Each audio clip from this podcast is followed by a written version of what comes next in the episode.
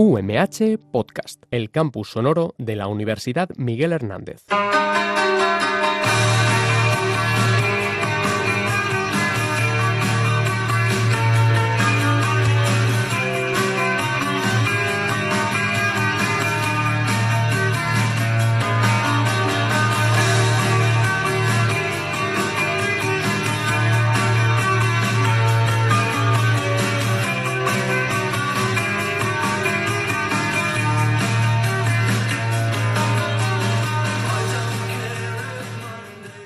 Bienvenidos a su programa Salud y Bienestar a través de la alimentación, donde tratamos todos los temas relacionados con los alimentos y cómo estos pueden afectar a la salud del consumidor. Pero yo creo que el día de hoy tenemos un tema bastante particular, que es el que eh, Vamos a hablar un poco del, del coronavirus y cómo pueden estar relacionados con los alimentos. Desde luego es una situación de pedir responsabilidades si es que las hay, pero ahora yo creo que eh, no solamente en España, sino también en, toda, eh, en todo el mundo es momento de que trabajemos todo al bienestar de, todo, de toda la población. Eh, también me gustaría hacer una profunda reflexión sobre nuestras personas mayores. Eh, son artífices de nuestra democracia, del estado del bienestar que gozamos en la actualidad y que eh, están teniendo un final de sus días francamente penoso. Por no decir otras palabras todavía peores en la radio. Nadie merece el abandono en esta situación, pero ellos los que menos. Nada justifica este abandono inhumano al que se le está sometiendo. Disculpen, pero en este tema y en particular no me puedo callar. ¿Mm? No se puede ser eh, tan, tan inhumano en las situaciones en las que estamos viendo y mucho menos en el que una vida dependa o no de la edad que tú tengas, de dónde, dónde estés. Yo creo que eso es completamente inhumano. A nivel internacional, porque ya hemos ido viendo cómo eh, el virus ya está llegando prácticamente a todo el mundo. Y como este programa eh, también eh, se escucha en, en América principalmente, pues también un abrazo solidario para todos los eh, radioyentes de los distintos países de América Latina y que, eh, bueno, pues eh, ojalá sus autoridades, sus gobiernos, no cometan los errores, si es que los ha habido, que hemos cometido tanto Italia como en España, para que esto se ataje lo antes posible. Em, la temática de nuestro programa, como siempre, es eh, tratar de responder las ideas o las preguntas, las dudas que nuestros radioyentes han tenido y que en algunos casos me las han remitido a través del correo electrónico ja.perez.umhs y eh, pues nada, empezamos tratando de eh, responderlas algunas de las dudas que nos, han, nos las han remitido. Antes de nada, también, y perdón, disculparme porque no, es la forma habitual que tenemos de desarrollar el, programa y que, pues, eh, bueno, pues el directo y el manejo de las nuevas tecnologías, pues, en muchas cosas no es este, no es uno de mis grandes fuertes, ¿no? Pero bueno, con toda la, hace Ricardo y dice, ¿por qué no se dan antibióticos para eliminar el virus? Eh, José Luis desde Villena, España, nos pregunta, ¿es realmente útil el confinamiento? Eh, José Luis, desde luego, ¿eh? cuanto menos personas estemos en contacto potencialmente con el virus, menos posibilidad o casi nula de contagiarte. Y además, si hay menos contagiado, menos saturación en los sistemas sanitarios. Y eso es lo que ahora mismo tenemos, tanto Italia como en España, que tenemos saturados nuestros, nuestros sistemas sanitarios. El problema no es que esto vaya en el tiempo, sino que todo de golpe llega y ningún sistema sanitario, por muy bueno que sea, es capaz de soportar la cantidad de eh, enfermos que puedan llegar. China hizo hospitales, España ahora mismo está haciendo hospitales eh, de emergencia para poder paliar este tipo de problema que tenemos en este momento. ¿Vale? Eh, por eso, yo creo que es, por eso no, es la justificación de la existencia de quédate en casa. Es donde menos tienes riesgo de contagiarte y además con una cuestión importante, si tomas las medidas de higiene adecuadas, no solamente es este tener el, eh, el virus, sino que además, o sea, perdón, hay que tratar de, eh, de eliminarlo. ¿Vale? Hay que, hay que ser muy conscientes en ese punto de vista. Luego tenemos a Generoso desde Almoradí que nos pregunta, ¿El alcohol sirve a cualquier concentración como desinfectante? Yo creo que esto es una pregunta interesante. Y también nos pregunta el cómo funciona. Bueno, generoso. Eh, el alcohol, como cualquier otro desinfectante, es útil, por supuesto, pero dependiendo de la concentración que se utilice en el producto de limpieza o higienización. Te podría decir, de una forma genérica, que una concentración de alcohol mínima sería del 65% hay algunas discrepancias, pero bueno, entre 60, 70, pero bueno, 75%, incluso en el 75%.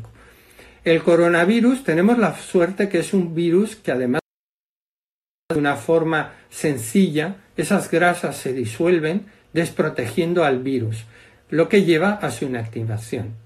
Esto también lo podríamos aplicar al jabón. Por eso las autoridades sanitarias siempre nos dicen que debemos de lavarnos continuamente las manos. ¿Por qué? Porque efectivamente el jabón ayuda a disolver ese, esa grasa que tiene el virus, el coronavirus, y que hace que eh, este se inactive o se, eh, se destruya. ¿no? Yo creo que es una cuestión importante. María Laura, desde Molina de Segura, nos pregunta, ¿Sirve la lejía para desinfectar los objetos en los que preparamos los alimentos? Lejía, si tenemos algún país eh, hispanohablante que no estará muy... Em, muy no, es una palabra de terminología para muchas palabras, perdón, para muchos países, eh, la lejía es una solución de hipoclorito sódico. Hay, en muchos países se vende eh, incluso para uso alimentario. Pero bueno, la de uso casero, eh, eh, bueno, pues es, la que podemos utilizar. Bueno, desde luego, María Luisa, que la podemos utilizar. En este punto, las recomendaciones son más o menos similares a las que se hace cuando hay algún contagiado con enfermedades altamente contagiosas por otras patologías y las tenemos en casa. Podríamos decir que la lejía eh, podemos utilizarla mezclando una parte de lejía o de esa solución de hipoclorito comercial que nos venden en, en los distintos países por cinco partes de agua. Recuerden, aquí además hay una cosa importante, que la lejía debe cambiarse cada día, ya que el cloro se pierde y con ello pierde su efectividad. ¿Vale? Es decir, no mm, debemos de hacerla eh, cada mañana, por ejemplo, antes de o, cuando uno se levanta, pues eh, preparar la solución y que podemos utilizar durante todo el día. Adriana Carolina de Redován nos pregunta, ¿cómo puedo reforzar la higiene en casa con respecto a los alimentos? Bueno, sí, Carolina o Adriana Carolina, sí, claro que lo podemos hacer. Podemos reforzar la higiene con respecto a los alimentos. Mira, podemos hacer lo siguiente, si te parece bien. Para reforzar la higiene cuando llegamos con las compras a casa, obviamente lavarnos las manos, repasar los envases cerrados de los productos con alcohol al 70%, poner los alimentos en superficies limpias y desinfectadas, por eso podemos utilizar lo que comentamos con María Laura, lavar y desinfectar las bolsas que utilizamos para hacer la compra, o como dicen en otros países, para hacer el mandado, congelar aquellos alimentos que planeábamos de, a primera instancia congelar, lavar bien las frutas y verduras con agua potable, y en el caso de frutas y verduras que se consumen de forma directa, eh, que son o crudas o sin pelar, se recomienda sumergirlas por 30 minutos en un litro de agua con 5 gotas de lejía y luego enjuagarlas con abundante agua potable. Como veis, son eh, recomendaciones muy sencillas. ¿no? Bueno, luego también tenemos otra pregunta de, Débora que eh, nos la hace desde Elche y nos pregunta, una amiga me ha reenviado a través del WhatsApp que el virus se transmite por los alimentos. Esto me preocupa muchísimo, pero ¿esto es cierto? ¿Las industrias toman sus precauciones ante este virus? Bueno, eh, Débora, la Autoridad Europea para la Seguridad de los Alimentos ha dicho que no existe ninguna evidencia hasta la fecha de que en los alimentos eh, se pueda transmitir el coronavirus, el COVID-19. Es decir, su infección no es a través de los alimentos, sino que es mayoritariamente por vía respiratoria.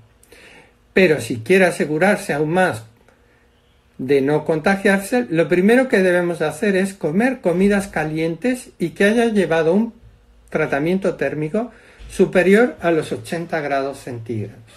Con ello, el virus está completamente desactivado. El virus sí que está activo más tiempo en ambientes fríos, húmedos y oscuros. Con respecto a la industria y la cadena alimentaria, tenga seguridad que se han extremado las máximas medidas higiénicas de precaución sobre el COVID-19 y que se han extremeado los protocolos de seguridad extrema a este respecto. A modo de ejemplo, y claro está que cuando algún trabajador tiene sospecha de tener la enfermedad, es mandado a los servicios médicos y retirado del contacto de compañeros y sus alimentos y del equipo de procesamiento. Es decir, eh, ahora mismo las medidas son extremas en cuanto a la seguridad e higiene de los alimentos por culpa del COVID-19. Luego tenemos una pregunta de María Rosa desde Albacete. Dice, me dejé llevar por el pánico en los primeros días pensando que me quedaría sin alimentos y he comprado una exageración de alimentos frescos. Y ahora que he visto que hay normalidad en los supermercados, ¿Qué puedo hacer para no tener que tirarlos a la basura? ¿Me puede dar una idea de cómo evitarlo? María Rosa, visto lo que hemos visto y vivido en los primeros estados eh, del estado de emergencia, ha habido mucha gente que ha hecho lo mismo que usted. Bueno, perdona que, te, que le diga de usted, o bueno, o que tú. Bueno, al menos, y eso es una parte positiva, es consciente que debe de utilizarlos y no tirarlos a la basura. Eso yo creo que ya es un punto muy positivo. Está claro que dependerá de los alimentos que haya comprado, pero la primera opción yo le diría que es la congelación. Por ejemplo, los vegetales puedes caldarlos, eso significa cocerlos en 2-3 minutos, una vez que rompa la ebullición en 2-3 minutos, ¿eh? y congelarlos. También puede hacer salsas y purés y también congelarlos. Es decir, es otra, otra opción perfectamente válida. Otras opciones eh, por ejemplo, para las frutas es hacer mermeladas, purés, eso sí llevando estrictas medidas de higiene. Y si cuenta en casa con envasadoras a vacío, envasar las carnes y pescado, pero estas deben de tener prioridad en su consumo, al igual que los lácteos en refrigeración. ¿Qué hacemos, por ejemplo, cuando, eh, y eso pues lo he visto yo en supermercados, pues la gente se lleva pues eh, 20 o 30 bolsas de patatas de 2-3 kilos, boniatos, cebollas y muchos vegetales que efectivamente no requieren para su conservación. Lo único que ahí va a ocurrir es que se marchitan o se deshidratan, es decir, que se arrugan. Eso sí, nunca almacenarlas en bolsas de plástico, es importantísimo, pues favorecen su protección.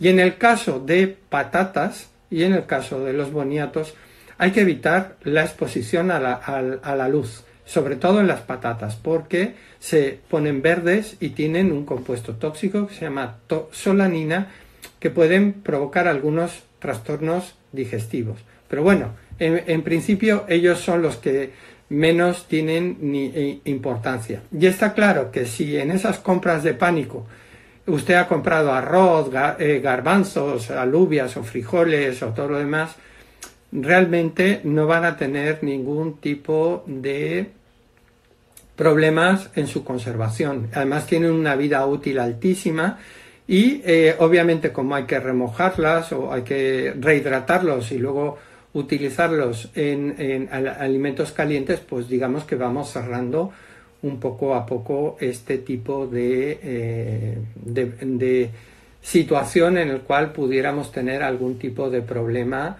ya no del COVID-19 porque realmente no es su no es su vehículo de transmisión a través de, de, la de los alimentos, pero bueno, en general mantener una muy buena higiene en, en, la alimentación y más estando cerrados, pues nunca está de más, ¿no? Yo creo que eso es una cuestión importante. Luego también tenemos a María de Barcelona que nos pregunta, nos dicen que están buscando vacunas y medicamentos contra el virus, pero entonces no entiendo por qué dicen que el jabón es muy bueno para eliminar el virus. Yo creo que, María, eh, entiendo tu preocupación y tu pregunta, pero yo creo que estamos hablando de dos niveles muy diferentes, ¿no? El jamón, el, perdón, el jamón, el jamón está también muy bueno para comer, pero el jabón es más como precaución o prevención al contagio, como anuncio comercial muy conocido en España, eh, y que seguramente estará en los respectivos países porque es una multinacional eh, de productos químicos, eh, ponen una gota de ese jabón líquido en, el, en un plato con grasa y prácticamente parece que desaparece. ¿no? Pues digamos un poco podría ser lo mismo. El jabón lo que hacemos es quitar la grasa de ese virus y obviamente eh, el virus eh, eh, no tiene la resistencia que tendría y además otra cuestión muy importante, que las proteínas se dispersan. Acuérdense que el virus es la molécula, de una forma genérica, la molécula del ácido ribonucleico, una capa de lípidos y una capa de proteínas. Obviamente, al ir eliminando cada una de ellas, el virus va perdiendo su protección y automáticamente digamos que lo vamos eh, desactivando. En el caso de las vacunas, eh, es decir, en la parte del jabón nos, vamos a referir a lo que es la posibilidad de que ingrese ese mm, coronavirus en nuestro organismo. A fecha de hoy, una vacuna contra el COVID-19. ¿no? Y, que y sabemos por las eh, y poderla dar como otra vacuna que tenemos por ahí contra estas situaciones tan, tan sencillas no tienen lógica porque si fuera así estaríamos tomando la vitamina C sin ningún tipo de problema. Y, eh, y, como puedes ver, no ha sido efectivo en, en absoluto. Además hay una cuestión importante, la vitamina C es hidrosoluble y eh, no lo acumula nuestro organismo, es decir, así como otras vitaminas efectivamente sí que, lo, sí que lo acumula, en el caso de la vitamina C. Entonces, vitamina C que no se utiliza, el organismo lo elimina. ¿eh? Normalmente lo elimina por la orina. Está claro que eh, ciertas normas pueden ser similares, eso sí, no lo voy a discutir en cuanto a, lo de la gripe. Como puede ser el que esté muy bien hidratado, tomar abundante cantidad de agua, bien sea en, agua normal o en forma de infusiones, zumos, frutas y verduras frescas, platos de cuchara. Alimentos con una elevada cantidad de vitamina o provitamina A que nos ayuda a mantener las mucosas sanas. Piensa que es también una de las primeras barreras ante el virus, tanto este como el COVID-16. ¿Vale? Bueno, eh, Andrea de Valencia también nos ha hecho varias preguntas, más o menos eh, han sido respondidas anteriormente, pero sí que me ha gustado la parte positiva de sus preguntas y es la siguiente. ¿Sacaremos algo positivo de esta situación tan dramática? Eh, Andrea, yo desde luego que sí, entiendo que vamos a sacar algo muy positivo y con el permiso de uno de mis amigos, el doctor Carnal, de la Texas AM de los Estados Unidos en una conversación que hemos tenido al respecto, con respecto a la pandemia y cómo lo veíamos entre Estados Unidos y Europa. Y él me decía, José Ángel, desde luego, no hay mal que por bien no venga. Y está claro que no se necesita ser científico para asegurar que el aprendizaje y la aplicación forzosa de medidas de bioseguridad colectivas ante, el, ante anti este virus, el coronavirus, bajará la incidencia de enfermedades transmisibles por los alimentos a nivel mundial. En eso México es experto eh, con el SARS, cuando fue eh, pues las medidas de higiene, que tienen ahora, por ejemplo, eh, pues son adquiridas justamente de esa epidemia que sufrió México en su momento a principios de la década del, del 2000. ¿no? Y está claro que nosotros tendremos ese tipo de, de, de herramientas adquiridas para evitar eh, y mejorar la higiene de nuestros alimentos en eh, gracias, entre comillas, al coronavirus. ¿no? Yolanda desde Catral también nos pregunta cuánto dura el, el virus en las superficies a los que podemos estar expuestos comúnmente. Eh, Yolanda, mira, las autoridades sanitarias y algunos trabajos científicos han demostrado los datos que te voy a dar. El virus en el aire es viable en plásticos, en cartón, en acero, en cobre, en las telas, aproximadamente unas 72 horas. Aunque, por ejemplo, en el cobre la vida media del virus es de 8 horas, en el acero de 5 a 6 horas y en los plásticos de 8 a 6 horas. Y es inefectivo a partir de los 3 días. En cartón, por ejemplo, es, eh, eh, dura 8 horas y es inefectivo hasta un día. En el aire suele durar entre 1 y 1,2 eh, horas de vida media, siendo el periodo de persistencia de 3 horas. Eh, bueno, aquí también está, normalmente son por las gotitas que exhalamos a la hora de hablar o de, respirar.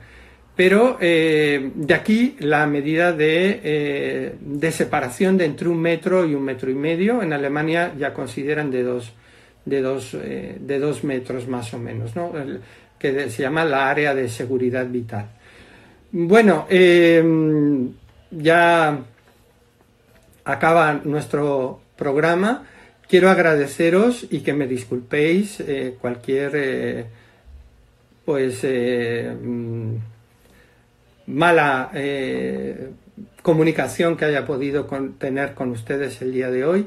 Eh, y hay una cuestión importante de cada uno de los que formamos la gran familia de la radio UMH y del equipo de salud y bienestar a través de la alimentación, los doctores Juana Fernández López, Manuel Vidamartos y Raquel Lucas González y un servidor, José Ángel Pérez, les mandamos un fuerte abrazo, les damos ánimos, ya que cada día más es un día menos en esta reclusión y eh, aprendamos mucho de ello y continuemos siguiendo las indicaciones que nos hacen desde las autoridades sanitarias en cuanto a la reclusión.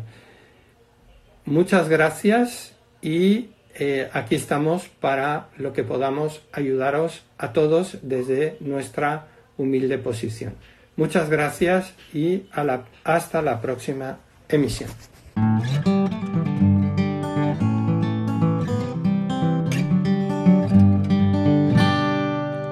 UMH Podcast, el campus sonoro de la Universidad Miguel Hernández.